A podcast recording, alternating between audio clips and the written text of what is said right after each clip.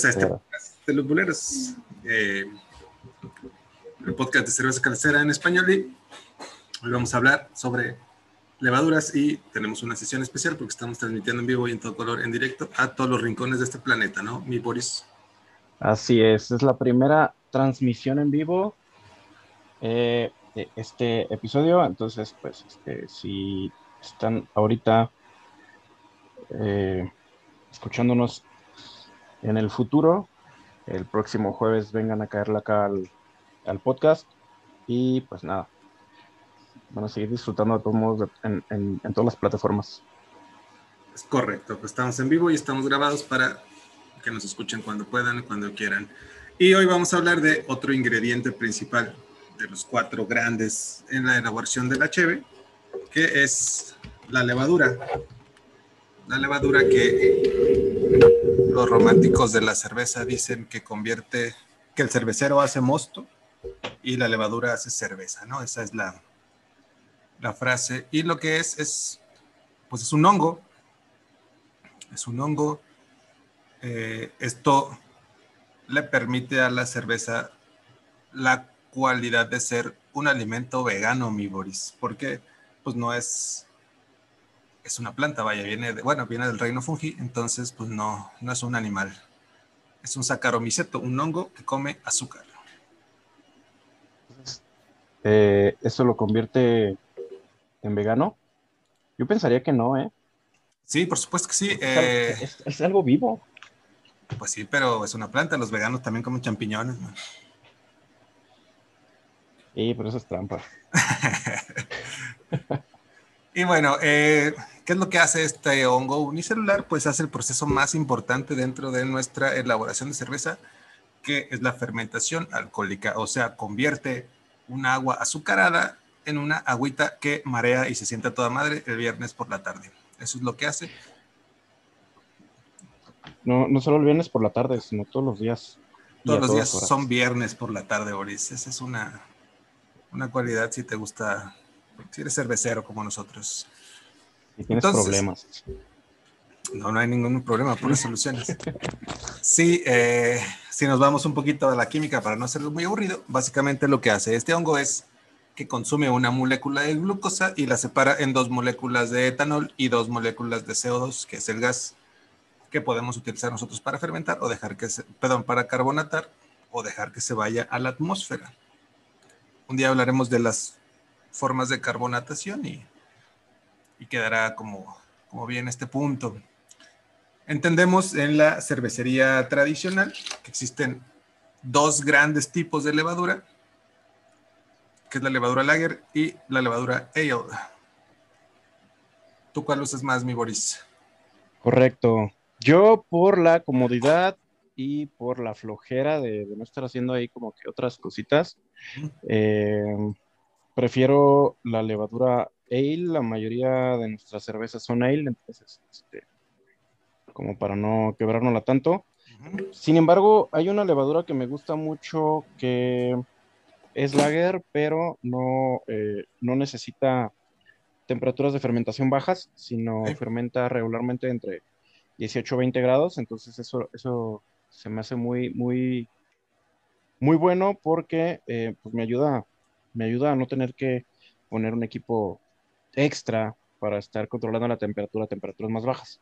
La, la, levadura de las California Common. La California Common pues, es un estilo híbrido, ¿no? Así es. Un día, un día estaría sabrosón platicar sobre el par de estilos híbridos que hay por ahí, que un estilo híbrido de forma rápida, pues no es más que una air fermentada con levadura lager o una lager fermentada con levadura ale a sus respectivas temperaturas. Correcto. Entonces, la levadura lager fermenta en frío y nos da unas cervezas muy limpias en perfil de sabor, ¿no?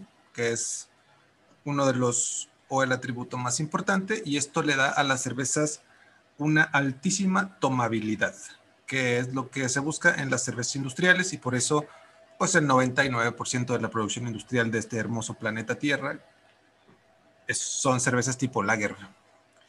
Y la cepa es correcto. se llama Saccharomyces eh, pastorianus en honor a Luis Pasteur, el químico en jefe de la fábrica Heineken en el pasado. ¿No era Carlsberg?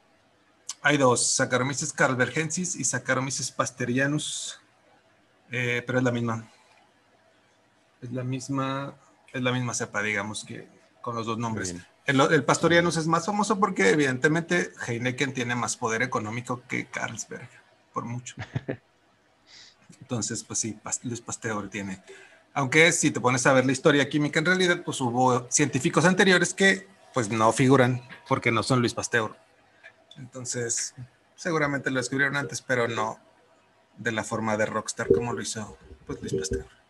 Tengo entendido que eh, probablemente eso se deba a que Luis Pasteur estuvo trabajando directamente con la cervecería, ¿no? Mientras, o sea, cuando estaba haciendo sus investigaciones, estaba trabajando directamente en la fábrica de cerveza. Sí. Eh, entonces, eh, pues seguramente por eso tiene ahí ese título de, de la, de la cepa. Y también tiene ahí una, tienen por ahí una, no sé si una estatua completa o un busto en una de las fábricas eh, originales de allá de Europa de, de la cervecería. Es correcto, en la fábrica de Ámsterdam, que es la original, tienen un busto de Luis Pasteur y tienen, que no sé si sea real o no, tienen un vial ahí que dicen que ese es el vial en donde Luis Pasteur aísla la cepa, Saccharomyces eh, pastorianus, y que es la misma que siguen utilizando en todas las cervezas Heineken desde ese día hasta el día de hoy, 3 de junio del 2021. Ahí lo tienen en exhibición como en estas películas de Ocean's Eleven que tienen una bóveda con un vial así brilloso. Así lo tienen como, como un buen plan de un supervillano para robar algo, pueden robar ese vial. Deberíamos intentarlo. O sea, que sea un reto de luculeros. Ah, le cambiamos ahí por un vial de la leva del Dani. Le damos 500 puntos al que lo haga. Un saludo al Dani, que es el único que usa viales. Es el único higiénico que usa viales. Es el único que usa viales y creo que de los pocos que, que ahí este, hace... Que hacen cosecha de leva. Que hace cosecha, ajá, que hace cosecha de su, de su leva. Y también hace cosecha artesanal de hongos, ¿no? Que es todo un lord del reino fungi, man. También hace sus salsas fermentadas. Y, hace, y también fermenta salsas. Y le quedan muy buenas. Entonces, bueno, tenemos la leva lager para ser chévere.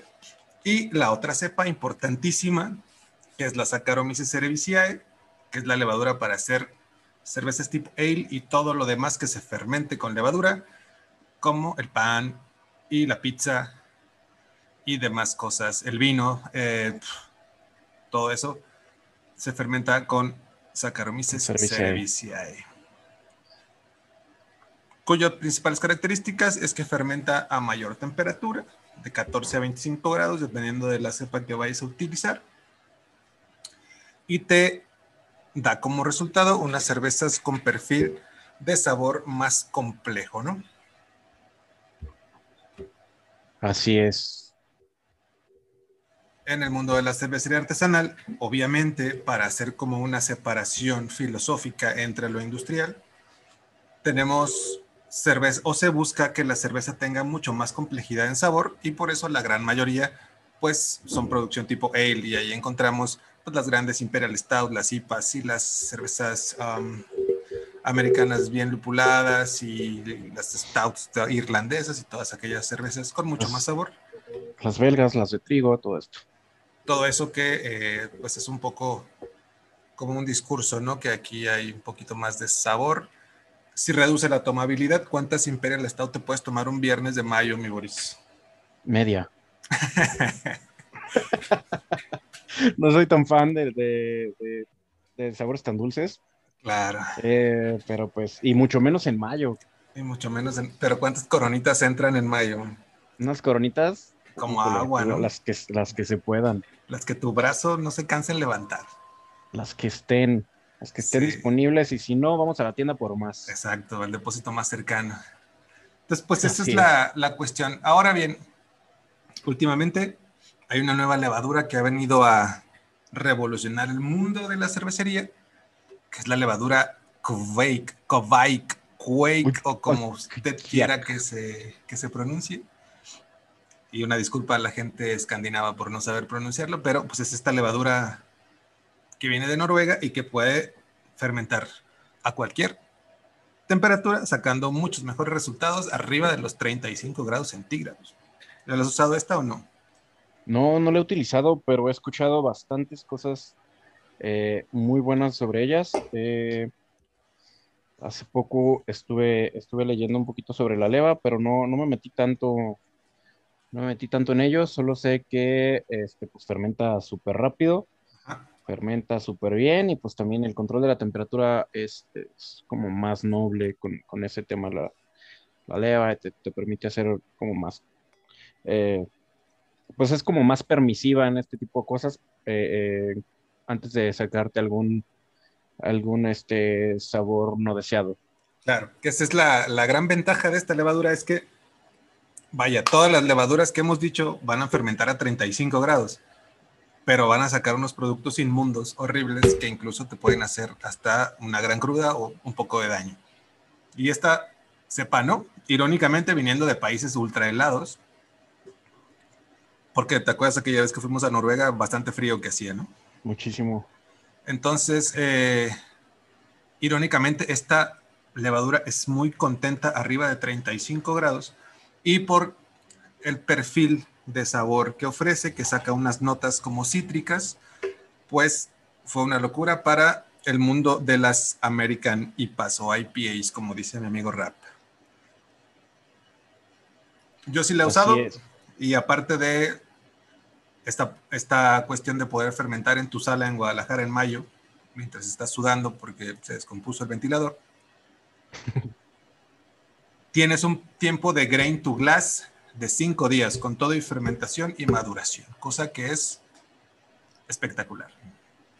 Es eh, un 25% de lo que te hace una levadura tipo ale, que también este, pues era antes de la, antes de la cepa bake, era como lo más, lo más rápido que tenías que hacer, que, podías para hacer una, una cerveza este, porque pues la, levadura ale pues sí requiere cierto tiempo de, acondicionamiento y cierto tiempo de, maduración para que no te sepa verde. Entonces, este, pues, si estamos hablando de un 25% menos que una levadura ale, pues es súper rapidísimo. Es hasta como estos eh, aparatos eh, que, que tipo air fryer te hacían la cerveza en, una semana. Ah, sí, de capsulita, ¿no? Ajá, de capsulita. Pues súper bien. Sí, la verdad es que una revolución en el mundo cervecero. Tardó un poco de llegar a México, pero ya está disponible prácticamente en cualquier tienda de insumos. Pero eso no es lo más nuevo, eso ya tendrá unos 3, 4 años por ahí. Recuerdo, recuerdo de la primera, la primera Quake IPA que yo probé, todavía hacía el momento cervecero, y ya tengo más de dos años que no lo grabo. Entonces, sí tiene ya tiempito que llegó a México. Y lo más nuevo es esta onda de la levadura sour, la Philly sour. Que pues aquí los dos no somos muy afectos a hacer cerveza sour, pero pues es una levadura que te permite hacer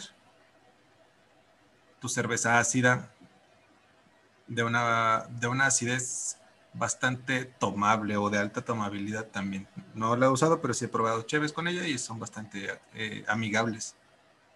Eso sí lo más nuevo y, eso sí casi no hay todavía, ¿no? Pues eh, solo conozco una cepa, bueno, no una cepa, sino un fabricante, este, que es, que es Lallemand, eh, o Lallemand, eh, que es quien, quien fabrica ahorita la Phil Sour. Este, y pues no, no, no he escuchado que a lo mejor Fermentis o White Labs, que son otros, los fabricantes más, más famosos de, de, levadura, tengan ahí su cepa, su cepa para sour. Eh, pues normalmente eh, antes de esta levadura, pues lo que hacían era pues hacer como, como otro tipo de procesos para, para crear su sour. Eh, pues a lo mejor algunos un poquito peligrosos, pero pues bueno, ya en, el capítulo que, nos venga a acompañar el gran eh, Joshua, que es el profesional lupulero de las sours y de ese tipo de cervezas que a perder, Que a, nosotros no nos entran para nada. Sí, eh, estas levaduras pues tienen muchas, muchas características diferentes, cambian todo tu brew day, cambian tu eh, agenda de fermentación, si lo podríamos decir, Y pues sí salen tus cervezas ácidas con lo que tú desees de perfil base o como tú las quieras. Y pues yo creo que es un buen momento de hablar sobre estos otros microorganismos que nos sirven para fermentar y obtener distintos perfiles de sabor, como los lactobacilos y los bretanomices. ¿Tú has usado alguna de estas vainas o las has probado, mi Boris? Las he probado, pero no son, eh, no, son mi, mi top. Eh, creo que prefiero abstenerme de, ese tipo de, de, productos, ajá, y de bichos. Eh, la única forma en la que he probado lactobacilos es cuando me enfermo el estómago y me recetan Yakult. En una cajita. no, la cosa que es como más médica, que está ahí una cajita naranja. Claro, para restablecer la flora intestinal, ¿no? Exactamente, para la flora intestinal y, todo esto, pero no. Eh, el lactobacilos en cerveza no, no me gustan. Probablemente puedas restablecer tu flora intestinal y todavía marearte, o sea, dos por uno, pero ¿por qué no lo has hecho? Es que el Yakult sí sabe rico. Eh, bueno, pues sí, tenemos esta, esta disyuntiva en el sabor, porque a mí me gusta tomarme mi lager, por ejemplo, el domingo que estoy prendiendo el asador o algo, y echarle su clamatito y su limón y volverla Mexican Sour, me gusta bastante pero ya una sour artesanal como tal, como que no es mi, mi fuerte, bro, como que no ha llegado la que diga, esta es la chida. Y justo eso, te iba a decir ahorita, yo creo que no, no he llegado o no me ha llegado a mí la cerveza eh, sour que tenga ahí como que el, perfil que me va a enamorar de esos estilos, eh, pero pues como no ha llegado, pues yo sigo con mis, con mis cervecitas de cajón. Y eh, pues estos sabemos que los lactobacilos nos van a ayudar a reducir el pH y dar una percepción de acidez, acidez láctica. Y los bretanomices le agregan una complejidad de sabor que su descriptor más adecuado al que se ha llegado a consenso es que saben como a establo o a manta de caballo las, las cervezas, las abres y son apestosas y se toman en unas copas que vienen cerradas de arriba, no abiertas como tulipán, sino cerradas, para evitar eh, que entre percepción por la nariz y solamente sea paladeable. A mí me gusta un poco hacer la, analogía cuando platico con las personas de las cervezas sour o las cervezas Brett, que es como el mundo del queso, si una, una coronita light fuera un queso panela o un queso muy fresco, y una bret, un roquefort o uno de esos quesos azules bien apestosones, ¿no? Son como una especie de delicatessen, pero que a no todo mundo le entran y eso es una realidad. Tienes que tener tu paladar ya con muchas millas recorridas de probar cosas, ¿no? Así es si le das a un niño un pedacito de queso azul, pues lo haces pedazos. Le dejas el sabor ahí toda la semana y lo aniquilas. Mismo caso, si apenas vas a empezar a tomar cheve, pues no te vayas por una bretanomices porque vas a odiar toda la cerveza de entrada. Igual si le das al, mismo bebé la cerveza sour, pues sí, también te va. A lo mejor se pone borracho y baila y un bebé bailar, pues es chistoso. Sí, se te va a salir de la escuela también. Va a llegar todo crudo, va a vomitar en la pero bueno. Son cosas. Va a arruinar su vida desde chiquito. O volverse cervecero, casero, que más o menos es lo mismo, ¿no? Que más o menos sí, exactamente. y bueno, eh, esto es en cuanto a las cepas. Cada cepa o cada, sí, bueno, digamos, hablemos ahora de las Saccharomyces cerevisiae. Tenemos diferentes cepas dependiendo de la región en la que se aislaron y cada una tiene unos perfiles de sabores. Yo la que más uso, me imagino que tú también, es la levadura americana porque es una levadura ale de una fermentación bastante limpia donde el perfil de levadura en sabor de producto final es prácticamente nulo. ¿Tú qué, otro, qué otras levaduras utilizas por ahí en tus cheves?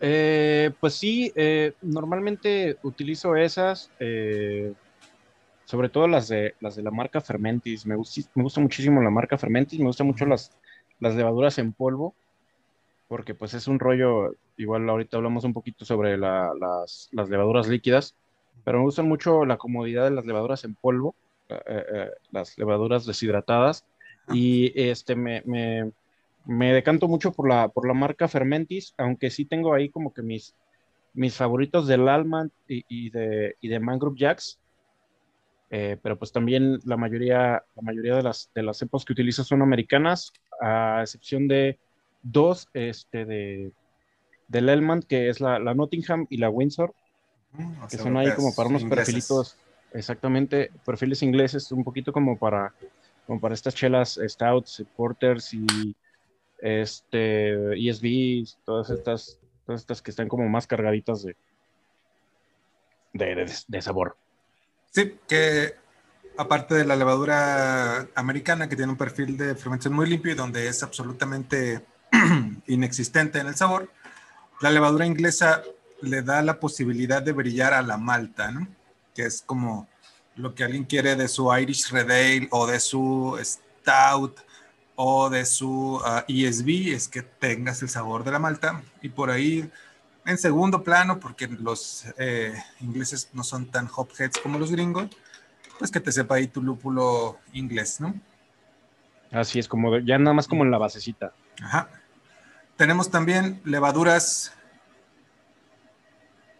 de Bélgica, que es así, son absoluta y completamente enfocadas hacia el sabor de la levadura y esas notas de fermentación en el producto final. Entonces, todas las cervezas de estilo belga tradicional van a tener este sabor intenso a levadura. ¿Haces alguna Belgian tú o, no? hace mucho que no he hecho este, esos, esos estilos. Creo que hace como dos años hicimos una, una Belgian doble, creo. Ya ni me acuerdo fue hace como dos años, este, hicimos con el George, le mando un saludo. Y este, pues no, ya hace mucho tiempo que no utilizamos ese tipo de levaduras. Este, pero bueno, ahí como comentas, el perfil de, este tipo de levaduras es como más, eh, te, da, te da a lo mejor unos, unos eh, subproductos que en otras cepas de levadura serían, serían defectos, pero acá te los da, acá te los da a propósito ciertos sabores eh, frutales, como de plátano, como de manzana, ahí pues como un poquito olorcitos como de rosa, y ya de repente ya más, más cargada, ya eh, un poquito menos controlada, te empiezas a, a, tirar algunos sabores desagradables como, de, como el solvente y todo esto. Sí, que hay que cuidarlo. Eh, tenemos en, la, en la, meca de la cervecería, que es la cervecería de Bélgica, una, unos rangos de sabor ahora sí que del día a la noche, desde la Belgian Wheat hasta las eh, sour, estas tradicionales, se me fue el nombre, a ver si me, las lambic, ¿no? Por ejemplo. Las lambic. Entonces, básicamente hay, una, hay un mundo, hay un abanico muy amplio de variedad en cuanto a sabor solamente de esa región y pues las levaduras responden a esa solicitud de los perfiles de sabores de cada estilo. Tenemos también levaduras alemanas, sobre todo para dos estilos precisos, que es para la cerveza de trigo y también, que es una, como otra controversia, quizá ya no tanto, pero para la cerveza de colonia, ¿no? Para la colch, que son dos levaduras con, con perfiles de sabor bien precisos, que cuando buscas o haces o pides una cerveza de estos dos tipos, de trigo alemán o una colonial o una colch, sea como la esperas en tu paladar, ¿no? Esas son otras otras dos de las cepas. Igual, cervezas bien tradicionales y, absolutamente históricas. En, en estas cuestiones de cervecería europea, que es la génesis de la cervecería a nivel mundial, entendemos que cada una de las cervezas debe de llevar una levadura precisa. No puedes hacer todos los estilos con una sola levadura. Eso es una cosa imposible. Y son levaduras que tienen cientos de años, quizá miles, ya funcionando para elaborar cerveza. Hablábamos hace rato de estas levaduras nuevas, la Quake o la Phil Sour, y esta parte de los productores de antaño como Fermentis o eh, White Labs. O bueno, White Labs que es más gringo y eso sí hacen todo lo que sea, hasta lactos y demás venden. Pero Fermentis, por ejemplo, no ha sacado su, lepa, su cepa de Quake ni su cepa de Sour. De Sour no. Todavía no, como que no les importa. Lo último que supe que estaban desarrollando era su leva para Neipa, por ejemplo. Entonces, pues van varios años atrasados. Tampoco es que les importe ser tan innovadores en cuanto al montón de, estilos de levadura que ofrecen, sino, como dices tú, son absolutamente confiables, súper fáciles de conseguir, económicas y buenas levaduras, ¿no? Así es. Que te pueden mandar en un tráiler en verano y te llegan en perfecto estado. Porque está la otra parte de la levaduría, si así le podemos llamar, que son las extremadamente chiqueadas levaduras líquidas. ¿Tú ya usaste estas levaduras líquidas? Eh, solo una vez y eh, eh, probablemente no tenía, no tuve el cuidado exacto, el cuidado correcto para, para, para activarla, para, pues sí, para, para hidratarla, como, como, como, como diríamos, este... Pues hidratarla no, porque ya viene líquida. ¿Cómo, diríamos? no sé, si es activarla, ¿no? Iniciarla, quizá. Inicia, esa, eso, iniciar, está buscando esa palabra en, en español. Eh, Puedes hablar en como inglés que aquí, Boris, o, en tu natal ruso, ¿no? Puedes usar lo que tú quieras. Da, da. Eh, no, no tuve, como que no tuve éxito al, al, iniciar esa levadura y por eso pues ahí como que, por eso yo por siempre soy team, team eh, levaduras deshidratadas porque pues el cuidado de estas levaduras, como ya dices, ahí como te lleguen, como caiga, tú se la vacías a tu fermentador hasta caduca, ¿no? Y funciona toda ah, madre. Hasta, hasta caduca te puede funcionar, exactamente. Entonces, este, pero pues sí, la, levadura líquida pues sí requiere más cuidado y requiere que la estés trabajando este, de 24 a 48 horas antes para, para, que, para, que se, para que funcione correctamente con tu, con tu lote. Claro, y si son tan difíciles de usar, ¿por qué la gente crees tú que usaría levaduras líquidas, man? Creo que eh, una, gran ventaja de las levaduras líquidas es que no solo White Lab, sino hay por ahí hay otros dos este, fabricantes grandes de, este tipo de cepas, tienen eh, una variedad más amplia de cepas, tienen una variedad más, eh, un rango más amplio de, este, de, perfiles de sabor. Entonces creo que creo que por ahí se va, se va más la, la gente que quiere experimentar otros sabores este, más complejos que en el caso de, por ejemplo, de fermentos que tenemos, no sé, a lo mucho 20, 20 estilos, 20, 20 eh, variedades de la cepa y, de la del alemán también pues, tenemos a lo mejor unos 15, 20, muy poquitos, mientras que Wild Labs no sé si tiene 50 o más.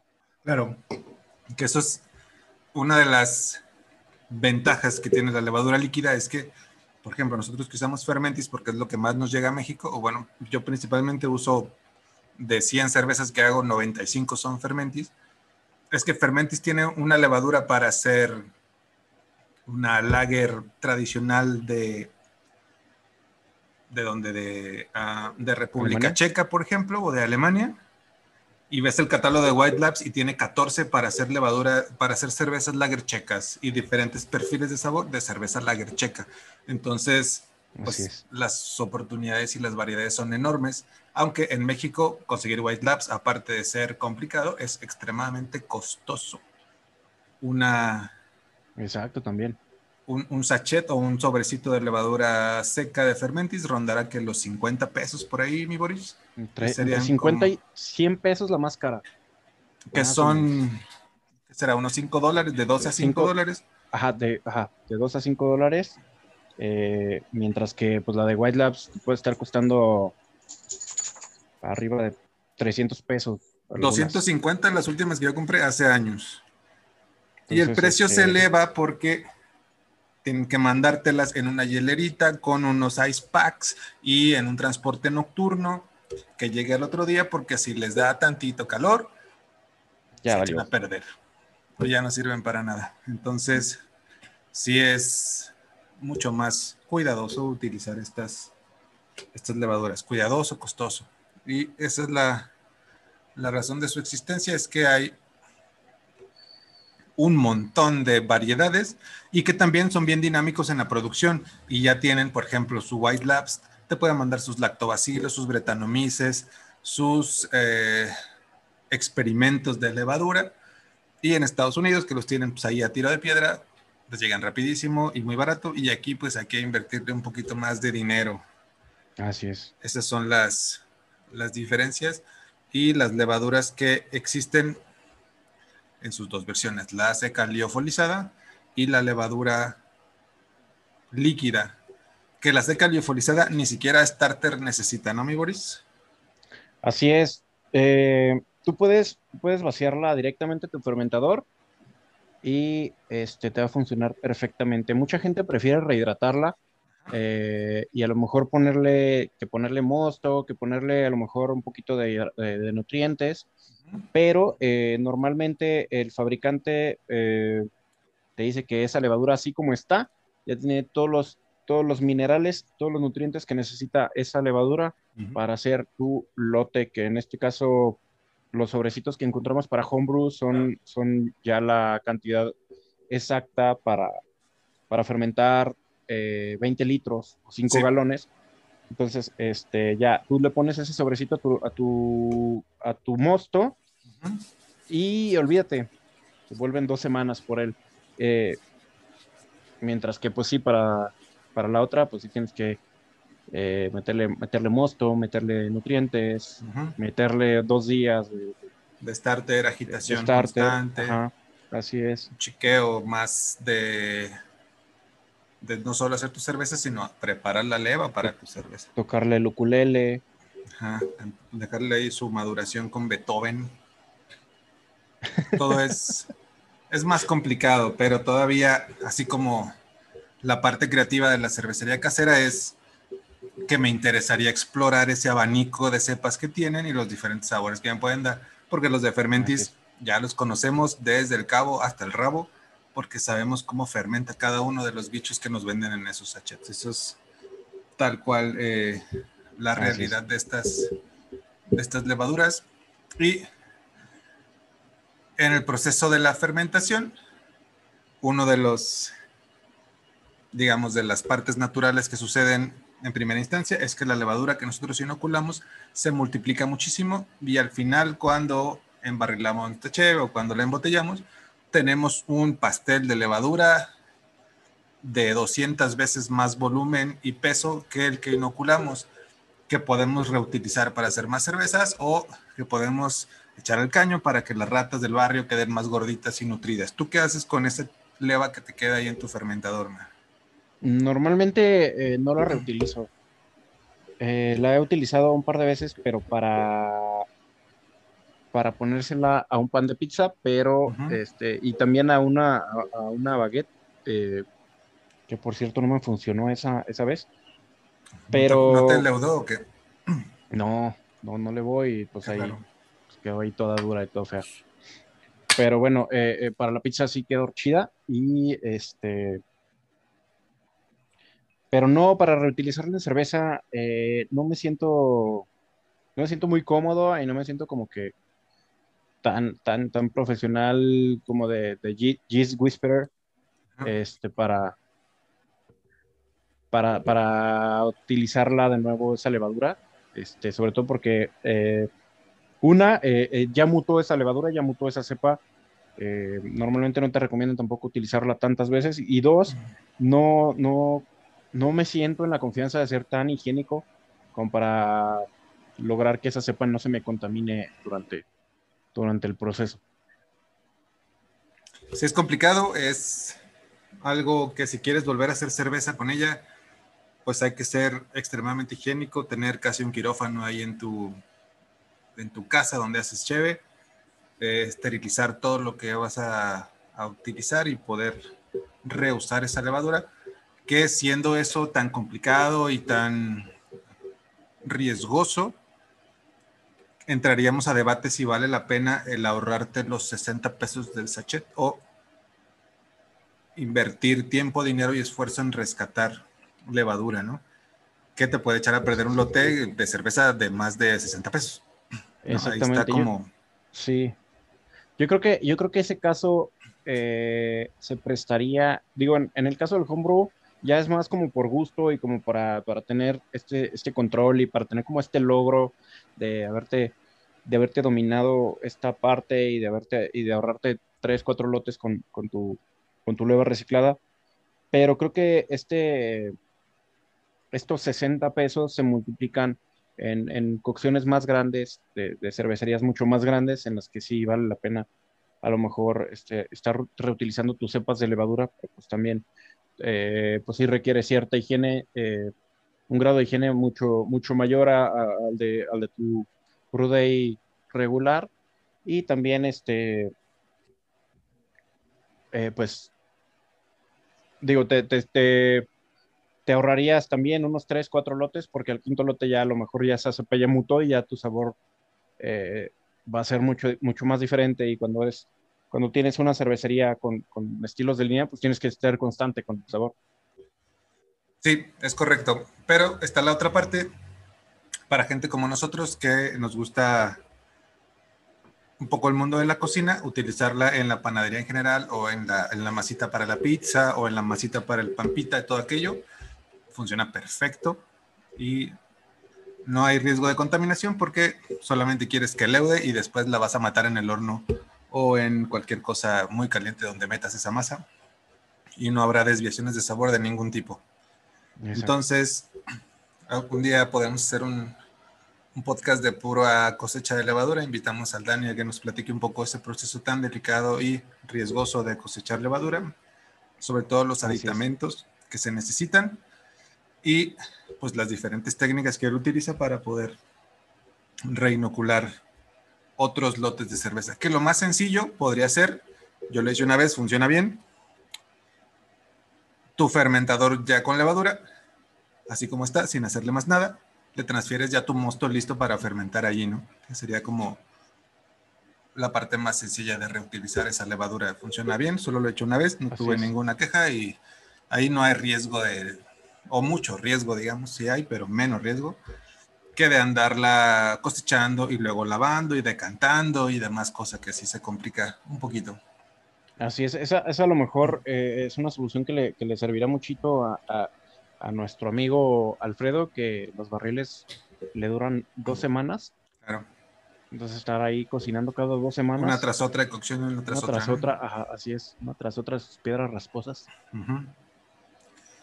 Sí, esa es la, parte de la, reutilización de ese montón de levadura que se genera cuando utilizamos un sachet o un eh, vial nuevo y nos queda en nuestro fermentador visiblemente una cantidad brutal que podrías fermentar muchísima cerveza con ella. Ah, ¿Alguna otra cosa, Boris, que quisieras agregar sobre la levadura? ¿Un comentario? ¿Alguna que hayas usado y digas, ah, esta está interesante, pruébenla? O algo así. Eh, pues no, nada, digo yo, eh, ya hace ratito eh, tiré el spoiler de, de esta cepa que me gusta mucho. la Mangrove Jack M54. Me gusta mucho porque tiene un perfil limpio de lager. Este, muy bonita, muy bonita levadura. Te, quedan estas, estas cervezas. Mm, no sé, más bien como una especie de falsas lager, digamos. Lager, sí falsas lagers, este, muy sabrosas, muy limpias, eh, fermentándolas a 18 graditos como tu, con tu setup completo de ahí de, de, fermentación de, ale. Entonces, este, súper cómodas, no tienes que hacerle ninguna modificación a tu equipo, te puedes estar haciendo unas lagercitas ahorita que, que se vienen unos meses muy calurosos. Sí. Pues ahí esta leva, esta leva la recomiendo muchísimo. ¿Esta, ¿Recuerdas más o menos cuánto puede llegar a costar? Eh, um, a ver, déjate investigo. Creo que como menos, por ahí, de 100, ¿no? menos de 100 pesos, sí. Sí. Difícil que es el, bueno, ahora no sé qué tanto, pero que un proveedor tenga Mangrove Jacks es un poco complicado o ya no. Pues no, digo, eh, yo compro mucho con Maltosa, este, es una, creo que están en Querétaro. Eh, y ellos siempre tienen, siempre tienen dos, tres estilos de Mangrove Jacks. Y, pues sí, siempre, siempre los tienen ahí como en stock. No sé si, digo, no me ha llegado una, una caduca, pero eh, pues no sé si la gente les compra muy poco. Pues quién sabe. Antes sí había por aquí un distribuidor de Mangrove Jacks, luego ya no. Y luego parece que volvió con, con insumos cerveceros, no estoy muy seguro, pero las he visto recientemente por ahí que los lupuleros las están utilizando de nuevo. Pero bueno. Sí, hace como tres años era muy difícil conseguir esa Mangrove Jack y ya sí lo he visto en, en varios lados. Te cuesta 90 pesos en Maltosa. 90 que no nos patrocina. que no nos patrocina, patrocina los Maltosa. Mándanos Mangrove Jacks. ¿Sabes qué, qué levadura no hemos tocado que también es como un nuevo boom en la onda de la cervecería? La levadura para cerveza sin alcohol. ah, claro que sí, claro que sí. Eh, salió, salió el año pasado, si no me equivoco, no sé si 2020 o 2019 eh, una cepa de fermentis eh, que te producía a lo mucho 1 punto y algo de grados de alcohol, ¿no? Correcto, 1.8 si no me equivoco. Así es.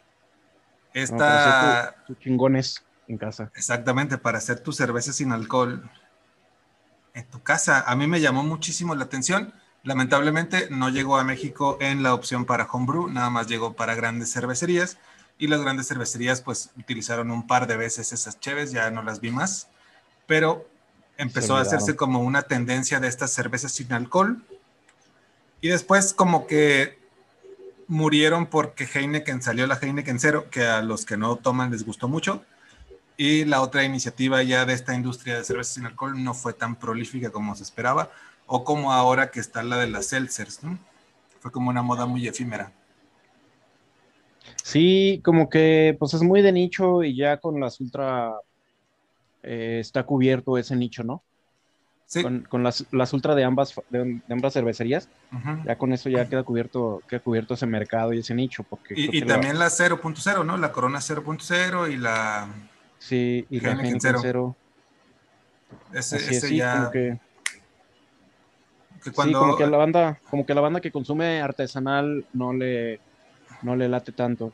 Digo, tampoco he visto, tampoco he visto cervezas americanas o de, o de marcas que no sean mexicanas que tengan cero alcohol. Aquí como que no, no como que no son muy comunes y no, como que no son muy gustadas. Ajá, como que no son muy gustadas. Acá lo, acá lo que queremos es marearnos, como dices. Claro.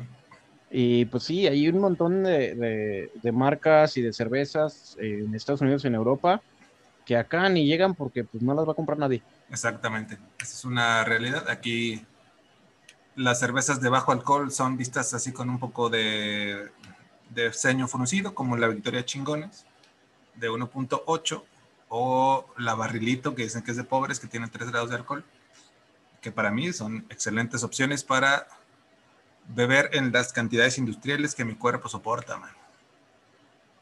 Claro, sí, son buenas, son buenas chelas. Eh, son buenas cheves, sí, y las puedes platicar muy a gusto y... Así es. Y te la pasas a todo dar si te compras un 24 de esas cervezas ligeras. Y pues sí, ya no creo yo que Fermenti saque la opción para homebrew, estaría de lujo, pero lo dudo, la verdad, que las traigan ya en, en versión para 20 litros o 5 galones, que es lo que andamos haciendo para cerveza casera. y pues ya no sé si tengas algo más que agregar sobre este tema de las levas que que no hayamos tocado? Eh, no, eh, tocaste los mismos puntos que yo tengo aquí en mi acordeón.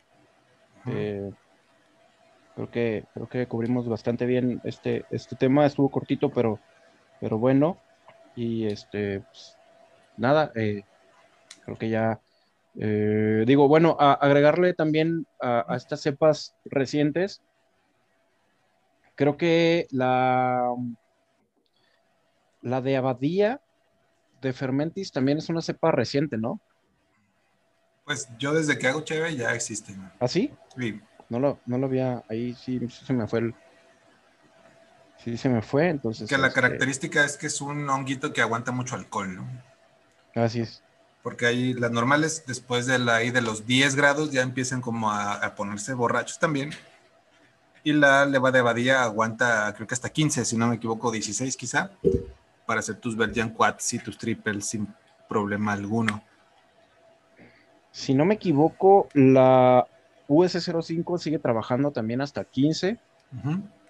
pero pues no sé a, qué altura ya te está empezando a sacar eh, sabores no deseados. Claro, sí, es que ya con tanto alcohol probablemente sí haya un poquito de atrofio o de estrés en esas levas. Se apendejan como uno. Como uno con tanto alcohol, pues es normal, es entendible. Nos ha pasado. No trabajamos al 100 con tanto alcohol, ¿no? Exacto. Mismo caso con estos champiñones, pues, pues es igual. no pueden manejar maquinaria correctamente. Pues sí, hay que, idealmente en Latinoamérica, comprar la levadura que tengamos a la mano.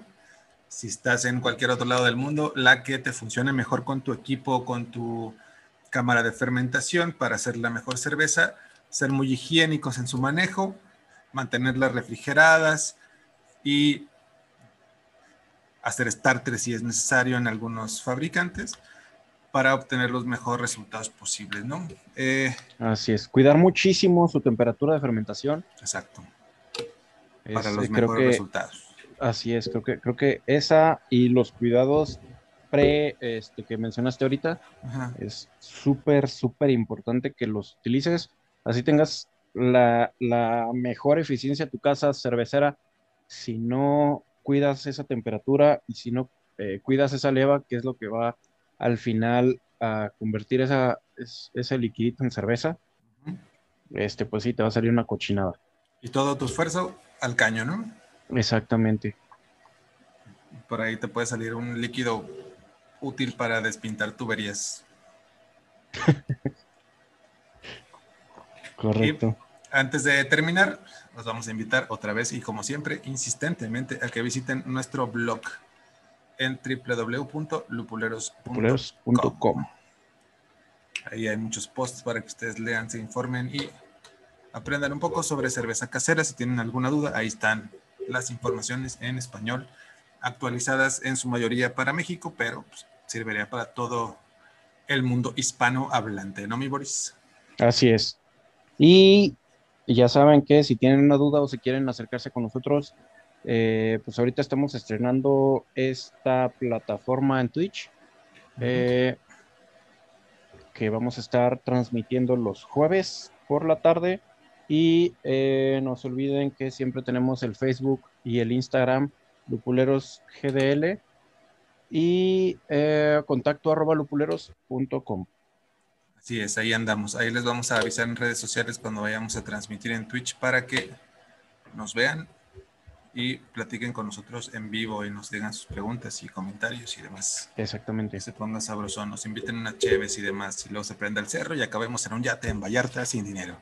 Sería ideal, absolutamente ideal. Pues Para muchas gracias. haciendo esto, señores. Muchas gracias, mi Boris, por estar en este episodio de podcast. Muchas gracias, Mike. Muchas gracias por estar haciendo esta prueba piloto.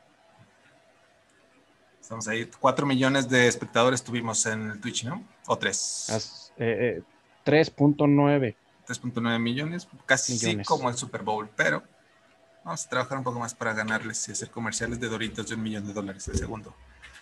Así es. Pues, para que, por para que nos patrocine Maltosa. Para que nos patrocine Casa Cervecera y insumos cerveceros con un kilito de malta que nos hace mucha falta. Por nuestra parte es todo. Yo soy Mike Aguirre y nos vemos la próxima semana. Muchas gracias. Hasta luego.